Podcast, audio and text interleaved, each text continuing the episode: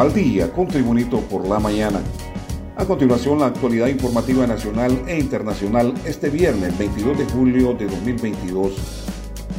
Los cadáveres de los seis hondureños que murieron en un tráiler junto a otros migrantes en San Antonio, Texas, Estados Unidos, el 27 de junio pasado, arribaron hoy en un vuelo de carga a la base aérea Armando Escalón Espinal de la Lima Cortés. Los fallecidos son los hermanos Alejandro Miguel y Fernando José Caballero, así como Margie Támara Paz Grajeda, Adela Betulia Ramírez Quesada, Yasmín Nayarit Hueso Núñez y Belkis Esmeralda Anariva. Los cuerpos fueron entregados a sus familiares. Más noticias con Tribunito por la mañana. La calificadora SIP Global Ratings afirmó el jueves la calificación predictiva soberana de Honduras en BB negativo B y redujo su perspectiva a negativa ante la expectativa de un deterioro fiscal. La acción de calificación adoptada el 21 de julio pasado señala que SIP Global Ratings revisó a negativa de estable las perspectivas de las calificaciones de largo plazo de Honduras sobre todo porque hay expectativas que puede haber un deterioro fiscal en las finanzas hondureñas. Más noticias con Tribunito por la mañana. Autoridades del Instituto de la Propiedad instaron a los propietarios de vehículos a realizar el cambio de placas correspondientes o de lo contrario serán sancionados por las autoridades de la Dirección Nacional de Vialidad y Transporte. Las sanciones podrían aplicarse a por lo menos 627 mil conductores que no han realizado el cambio de placa, de los cuales 199 mil son carros y más de 420 mil motocicletas. Más noticias con por la mañana. Con una exhaustiva revisión de una serie de vídeos, vaciados telefónicos y la presentación de un testigo protegido, comenzaron ayer la audiencia inicial a Norma Alicia García de 56 años en los tribunales de justicia. La mujer está detenida como supuesta cómplice de la masacre de cuatro jóvenes, entre ellos Said Omar Bonilla, hijo del expresidente Porfirio Lobo Sosa, la madrugada del jueves 14 de julio pasado. García, quien guarda prisión desde el viernes anterior, ayer en la madrugada fue custodiada por agentes policiales hasta los tribunales en materia de extorsión ubicados en la avenida La Paz de Tegucigalpa.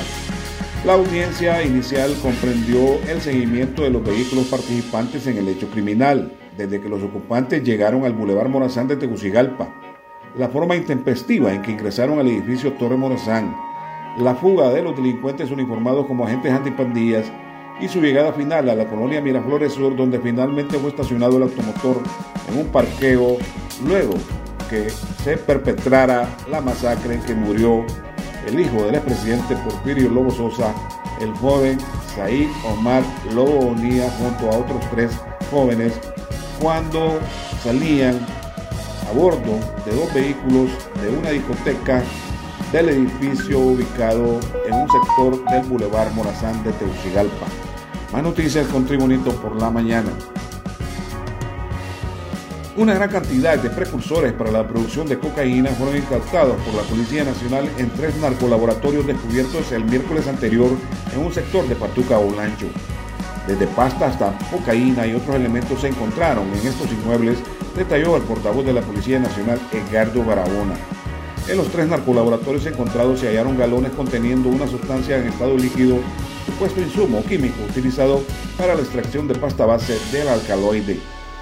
Y en las noticias internacionales, desde Ciudad del Vaticano, el Papa Francisco estableció con un nuevo documento publicado hoy que el Opus Dei pase a depender del dicasterio, ministerio para el clero y tenga que realizar un informe anual sobre el estado de la prelatura y sobre su labor apostólica. Con el motu propio, documento papal, titulado Ad Charisma Tuendum, para proteger el carisma, el pontífice establece nuevas normas para adaptar el Opus Dei a la nueva constitución de la Curia Vaticana Praedicatio Evangelium, que entró en vigor el pasado 5 de junio.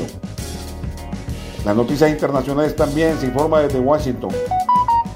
El Departamento de Estado de Estados Unidos anunció este viernes la designación pública del expresidente paraguayo Horacio Cartes, quien gobernó ese país entre 2013 y 2018 por su participación en actos de corrupción significativos, anunció el embajador de Washington en Paraguay, Mark Offfield. La decisión supone que el ex gobernante y sus familiares inmediatos no sean elegibles para ingresar a los Estados Unidos, agregó el diplomático en una conferencia de prensa.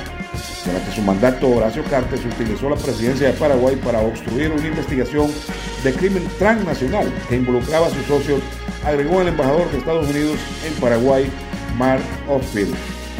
en los deportes, el Club Deportivo Barcelona de España ya está en Las Vegas, Nevada, Estados Unidos. El conjunto azulgrana aterrizó el jueves en la ciudad del pecado de cara al clásico que se celebrará este sábado próximo contra el Real Madrid, que está todavía en Los Ángeles, California, preparando el partido. El equipo dirigido por Xavi Hernández está muy centrado en ese encuentro ante el Real Madrid, pero se ha encontrado con un problema, y es que el calor está haciendo estragos a la plantilla y el cuerpo técnico, y esto ha llevado al club a retrasar en una hora el entrenamiento. Según apunta el diario AS, la sesión prevista a las 19 horas local pasa a las 20, aunque solo se prevé una bajada de 2 grados. La expedición del Barcelona aterrizó con 44 grados centígrados y un miembro del staff fue muy claro. Esto es insoportable. Con todo, el sábado, es decir, mañana, juegan el Barcelona y el Real Madrid en Las Vegas, Nevada, Estados Unidos, un clásico de amistoso o de entrenamiento. Y este ha sido el boletín de noticias de Tribunito por la mañana de este viernes 22 de julio de 2022. Tribunito por la mañana te da las gracias y te invita a estar atento a su próximo boletín informativo.